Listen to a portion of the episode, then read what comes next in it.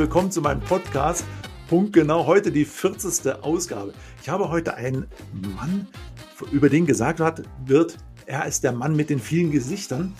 Und er ist ein Mann, der aus einer Kraftfahrzeuglehre es bis in den Club of Rome geschafft hat. Und das ist aller Ehren wert, ihn heute hier als Gast zu begrüßen. Ich freue mich riesig, dass er da ist. All das, was dazwischen so passiert ist, wie er über die Finanzwelt vor allen Dingen denkt, das erfahren wir heute im Gespräch. Herzlich willkommen, Herr Brunhuber. Schön, dass Sie da sind. Ja, vielen Dank, Herr Vasali. Vielen Dank für die Einladung an Ihren Podcast. Ich freue mich auf das gemeinsame Gespräch. Herr Brunhuber, jetzt mal gleich zum Anfang.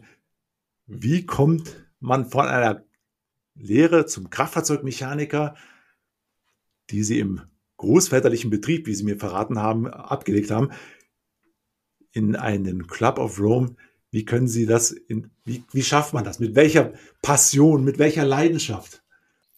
Ah ja, ähm, wir wollen das Ganze jetzt nicht autobiografisch überhöhen. Es hat sich bei mir so angeboten, dass ich äh, nach dem Abitur zuerst eine Lehre machen wollte in Deutschland und in den Vereinigten Staaten.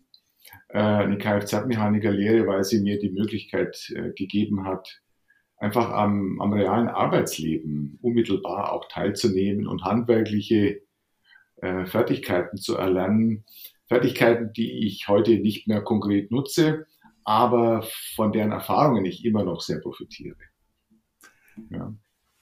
Herr Brunhuber, heute sind Sie Arzt in Mittelsachsen, wie Sie mir auch verraten haben. Mhm.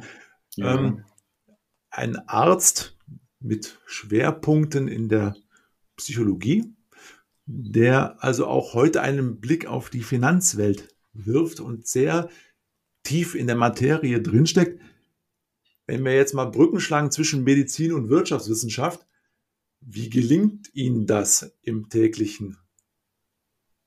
Ja, wissen Sie, da gibt es verschiedene Ebenen. Ähm, zum einen, äh, das Medizinstudium war biografisch wichtig für mich, weil es, ähm, wenn, wenn Sie Medizin studieren, bekommen Sie Einblicke in das, was krank ist und das, was gesund ist. Ja? Mhm. Also ich bekomme ein Verständnis für das Physiologische und das Pathologische. Und ich wollte unbedingt danach den Facharzt für Psychiatrie, nicht für Psychologie, sondern für Psychiatrie machen ähm, und dann auch klinisch tätig sein. Und diese ursprünglichen Erfahrungen, die mich die letzten 25, 35 Jahre geprägt haben, die äh, sind bis heute wichtig für mich. Aber Ihre Frage zielt ja ab auf die Beziehung zu den Finanzmärkten. Ich hatte Ende der 90er Jahre die Möglichkeit, unter Ralf Dahndorf zu promovieren und habe dann die letzten 20, 25 Jahre zahlreiche Gastprofessoren im Ausland gehabt, die sich schwerpunktmäßig mit dem Thema äh, Nachhaltigkeit und Finanzen beschäftigen. Und das Ganze hat vor allem damit zu tun, dass ich glaube, dass zum einen im Gesundheitsbereich, im Gesundheitssektor und zum anderen im Finanzsektor in, aus meiner Erfahrung die beiden größten Hebel vorliegen für das, was wir heute die große Transformation nennen. Äh, lassen Sie mir das vielleicht ein bisschen ausführen, damit wir da Gerne. etwas tiefer ins Gespräch kommen. Schauen Sie, den Virus, den Pandemievirus, den kann man ja nicht sehen. Den kann man nur indirekt über eine Statistik gewissermaßen über eine Petrischale oder über Röntgenbilder abbilden. Die Klimaveränderungen können Sie nur indirekt erschließen über Modellrechnungen oder Klimaveränderungen. Und wenn beispielsweise in, in Südamerika eine, eine tropische Nacktschnecke ihr Kopulationsverhalten verändert aufgrund des Klimawandels und in einigen Jahren aussterben wird, dann löst es keinen weltweiten Mobilisierungsreflex bei 7,5 Milliarden Menschen aus. Das heißt, diese bekannte Trippelkrise aus Artenverlust, ähm, Klimaveränderung und Pandemien, die wir derzeit erleben und in den nächsten Jahren, Jahrzehnten noch viel stärker erleben werden, ist immer nur vermittelt wahrnehmbar. Anders ist es im Gesundheitssektor und auch im Finanzsektor. Schauen Sie, der Gesundheitssektor ist der größte Einzelsektor in den modernen Volkswirtschaften. Ja? Und Gesundheit auf einer persönlichen Ebene betrifft jeden unmittelbar.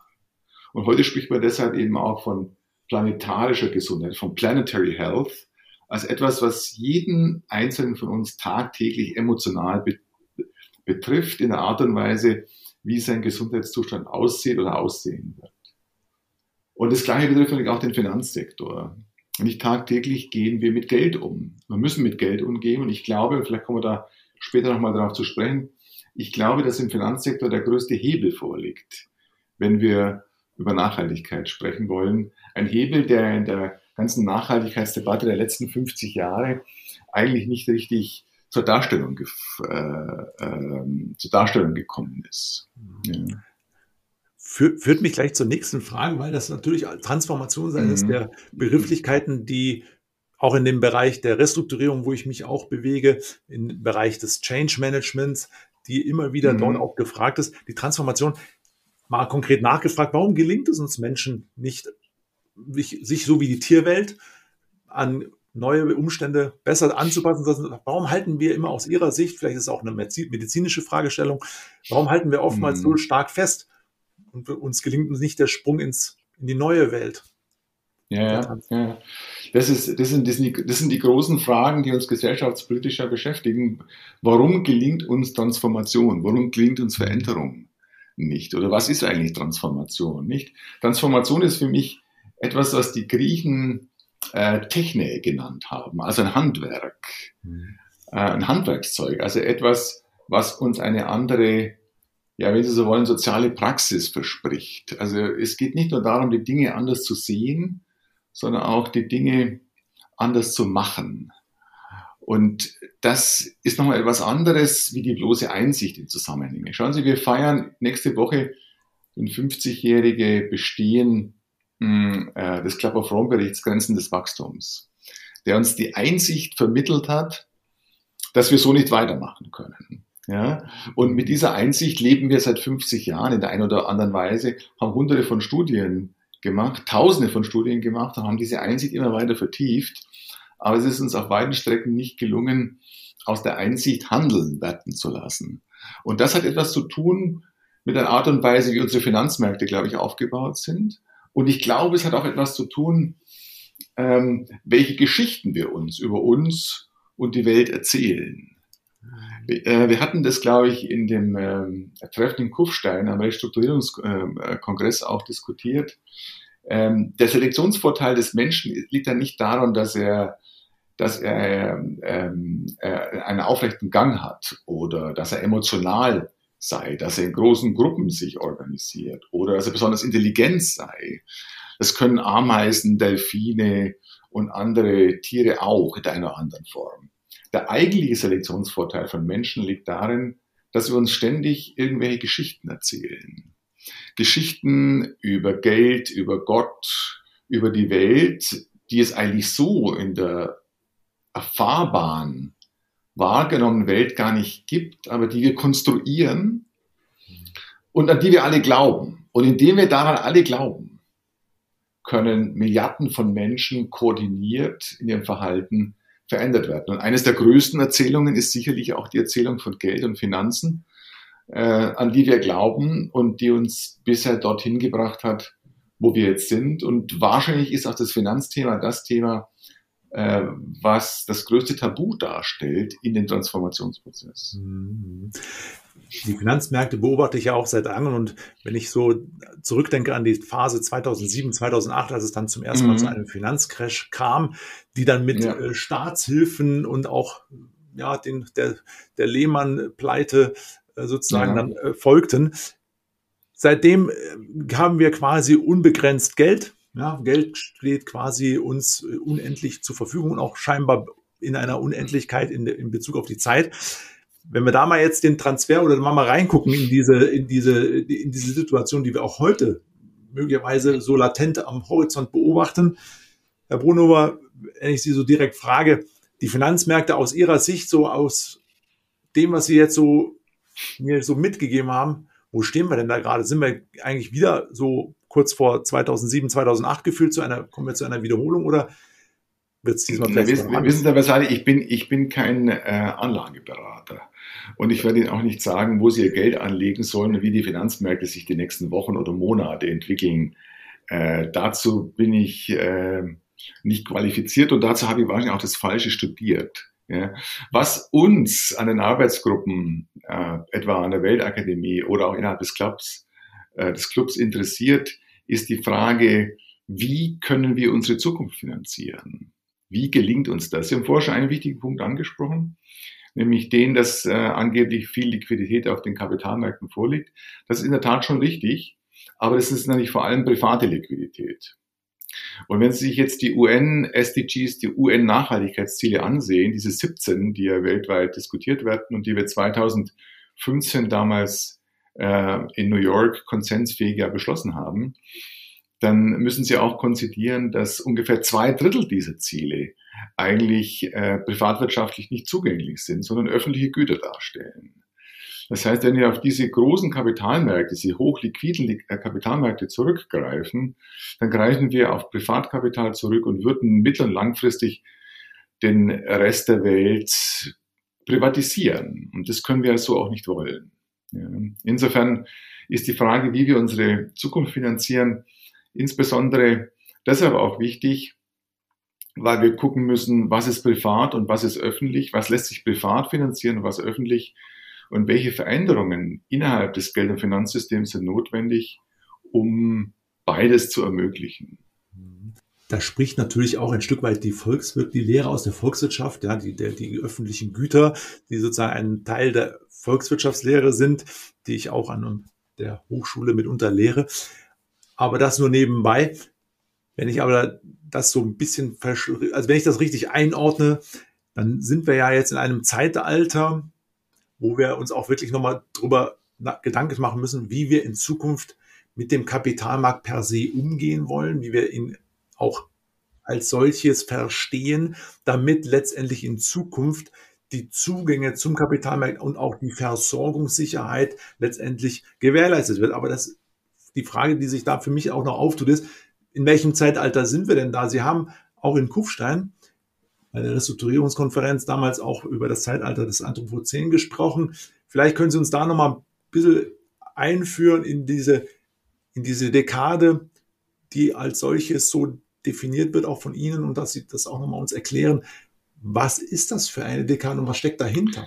Ja, also zum einen ist es natürlich keine Dekade, sondern ein neues Zeitalter, das äh, um 2000, 2001 durch den Nobelpreisträger Paul Cruson begrifflich gefasst wurde. Anthropozän heißt ja das Zeitalter des Menschen. Und äh, im Grunde genommen ist diese, diese Epoche, die 2001 damals erstmals beschrieben wurde, mindestens schon 70 Jahre alt, nämlich mit der Nachkriegszeit beginnt sozusagen der Mensch in der Art und Weise, wie er wirtschaftet und wie wir leben, ähm, ähm, unmittelbar auf die geoökologischen Bedingungen des unseres Planeten Einfluss zu nehmen. Ja, wir als Art bestimmen gewissermaßen kausal die Bedingungen auf diesem Planeten. Das ist die Idee, die hinter dem Begriff des Anthropozäns steckt. Und weil das so ist, ist es immer doppeldeutig. Es bedeutet zum einen natürlich, dass wir jetzt ähm, am Lenkrad sitzen und die Verantwortung übernehmen und dass wir gleichzeitig auch die Generation sind, die das Ganze auch hinbekommen muss. Ja. Wenn wir nochmal aus dieser Sicht heraus, wenn wir das hinbekommen müssen, und Sie hatten vorhin auch schon die 17 Elemente des, der Nachhaltigkeit, die also auch äh, von der UN verabschiedet worden sind, in Bezug auf Nachhaltigkeit. Im Kapitalmarkt, sagt man oft, ist das Narrativ oftmals, naja, nachhaltig ist da gar nichts, ja, es geht nur um den schnellen Profit. In Bezug auf das, was Sie auch vorher sagten, würde ich ganz gerne nochmal ein bisschen auf das Thema Synchronisation zwischen Wissenschaft und Realität zurückkommen und noch zu sprechen kommen auch dann in Bezug auf die Thematik, wie finanzieren wir denn in Zukunft ähm, ja auch Hunger? Ja, wie, wie wird das alles gestemmt? Wie wird der Klimawandel gestemmt? Würde ich Sie ganz gerne noch mal ein bisschen fragen, wie sehen Sie die zukünftigen Finanzierungsmöglichkeiten oder die Finanzierungsformen in Bezug auf das, was alles da vor uns steht? Ja, ja. Schauen Sie mal, zuerst einmal, wie machen wir das bisher? Äh, wir haben eine Wertschöpfungskette, die wir besteuern, die wir mit Abgaben belegen. Ähm, und am Ende dieser Wertschöpfungskette wird, äh, werden Güter und Dienstleistungen dann über Steuern und Abgaben dann Nachhaltigkeitsziele finanziert und für diejenigen, die noch Geld übrig haben, die spenden dann noch etwas oder leisten eine Stiftung oder oder sind philanthropisch tätig. Und diese Größenordnung der Umverteilung, ja, im Sinne einer End-of-Pipe-Finanzierung, die ist natürlich richtig, aber die ist in den Größenordnungen viel zu gering und auch im Hinblick auf die Geschwindigkeit, die notwendig ist, den nächsten 10, 15 Jahren viel zu langsam. Ja? Wir sprechen also von Größenordnungen global für die UN-SDGs von ungefähr 4 bis 5 Billionen, die notwendig sind an zusätzlicher Liquidität, an zusätzlicher Kaufkraft, äh, die notwendig sind, um diese Nachhaltigkeitsziele auch faktisch umzusetzen. Und weil das so ist, dass dieser Umverteilungsmechanismus von Wertschöpfung, Besteuerung, Abgaben und dann Reinvestieren in öffentliche Güter zu gering ist, brauchen wir andere zusätzliche äh, Instrumente, vor allem geldpolitische Instrumente, um sowas zu machen. Und wir haben jetzt im Umfeld der Pandemie erstmals gesehen, dass es faktisch auch geht. Nicht die Zentralbanken haben gewissermaßen Liquidität zur Verfügung gestellt als erster großer historischer moderner Feldversuch, um eine akute Krise über die Regulierung, über die Zentralbanken sozusagen zu finanzieren. Wenn wir diesen Mechanismus uns näher angucken, dann geht es darum, dass Zentralbanken ja die souverän Geld schöpfen können, diese Liquidität zur Verfügung stellen können, auch für die Finanzierung von Nachhaltigkeitszielen. Ich, lasse, ich, ich nenne Ihnen mal zwei Beispiele. Das erste Beispiel äh, ist auch in Anschluss an die Pandemie relevant. Äh, wenn wir zu Beginn der Pandemie beispielsweise genügend Liquidität gehabt hätten, ja, mhm. dann hätten wir mit 50 Milliarden US-Dollar-Äquivalenten gewissermaßen die ganze Welt impfen können. Ja? Mhm. Haben wir jetzt nicht gemacht, weil wir die Liquidität nicht hatten und weil viele Dinge auch logistisch schwierig waren, aber auch, weil wir die Liquidität nicht hatten. Und stattdessen haben wir jetzt Stimulusprogramme aufgelegt, die liegen um, um den Faktor 300 oberhalb. Also wir haben ungefähr 15 Billionen ausgegeben. Für Sie als äh, Manager sind das eigentlich unerträglich ineffiziente Vorgänge, nicht? Zuerst 15 Milliarden, äh, 50 Milliarden und dann 15 Billionen. Mhm. Das heißt, stellen Sie sich mal vor, die WHO ist derzeit dabei, 300 äh, Infektionsereignisse auf mögliche endemische oder epidemische Verläufe täglich zu überprüfen. Wenn nur eines dieser Ereignisse irgendwie auch gesellschaftlich relevant wird, heißt es, dass die WHO immense Liquidität braucht, upfront, wie man sagt, im Vorfeld, um solche zukünftigen Krisen gegenzufinanzieren. Ja? Und ähnlich können Sie das auch übersetzen dann beispielsweise auf die Klimafrage. Was glauben Sie denn, was die, die Umstellung einer, einer Volkswirtschaft ähm, im Hinblick auf erneuerbare Energien weltweit kostet? Haben Sie eine Idee? Oder die, äh, die Größenordnung ganz viel Nullen. Ne? Naja, nee, nee, aber so groß ist der Betrag. Das sind ungefähr zwei bis drei Prozent der Wertschöpfung. Ja, das ist ungefähr die Hälfte von dem, was wir derzeit weltweit an Militärausgaben haben.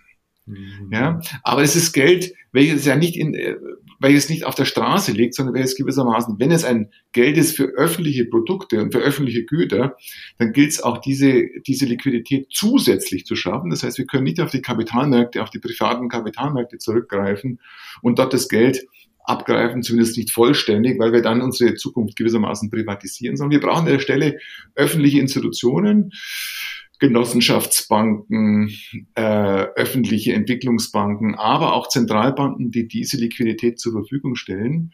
Und hier nochmal ein konkretes Beispiel vielleicht. Ähm, wenn Deutschland beispielsweise einen Windpark aufstellen will, dann entstehen dabei Kapitalkosten von vielleicht 1,5 bis 2 Prozent. Ja? Mhm. Wenn Sie in Ghana leben oder in Indonesien leben und den gleichen Windpark aufstellen wollen, müssen Sie grob mit Kapitalkosten dahin, die beim fünf bis siebenfachen liegen, für die gleiche Technologie. Ja? Mhm. Und dieses Delta, diese Differenz, die kann kein Entwicklungsland aus sich heraus stemmen. Das kann nur die. Weltgemeinschaft stemmen.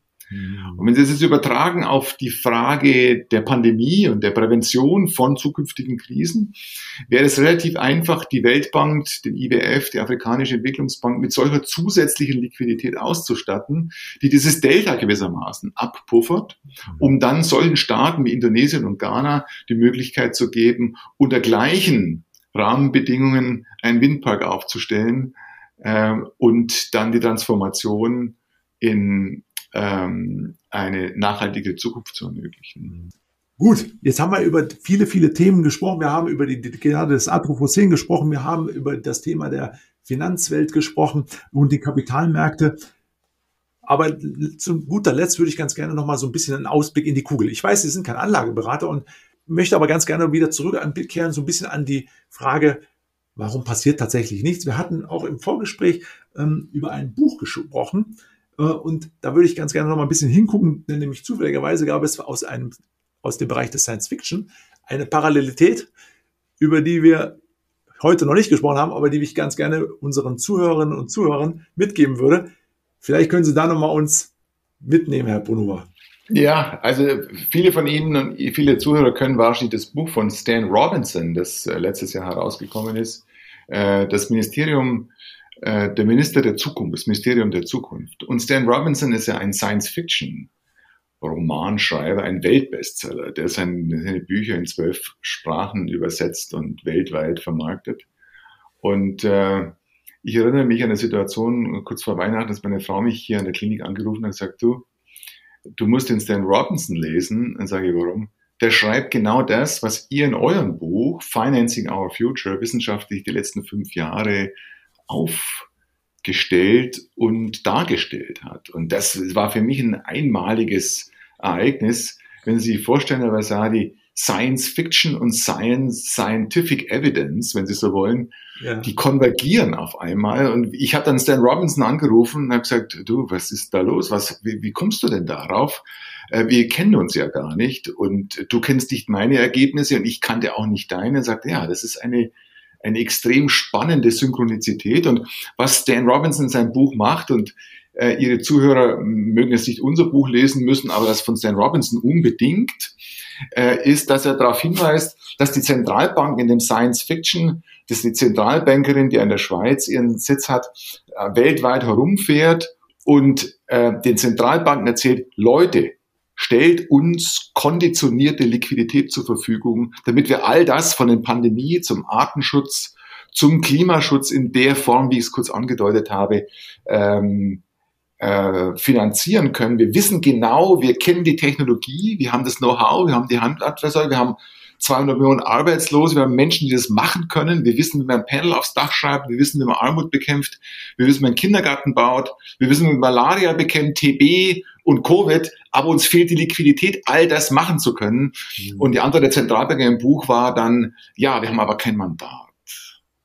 Und wir haben versucht zu zeigen in unserem Buch Financing Our Future, dass es zwei oder drei Paragraphen bedarf. Ich habe heute Vormittag noch mit einem EU-Juristen äh, telefoniert, das nochmal bestätigt hat, die es ermöglichen würde, den Spielraum ähm, der Zentralbanken so zu erweitern, in Verbindung mit den Kanzlerämtern und äh, den Finanzämtern, dass ihnen gewissermaßen in dieser Notsituation die Möglichkeit gegeben wird, solche Liquiditätsprogramme aufzusetzen. Und wenn man die dann, Herr Vasadi, intelligent mit Blockchain-Technologie verbindet, ja, äh, dann entsteht die Finanzierung der Zukunft.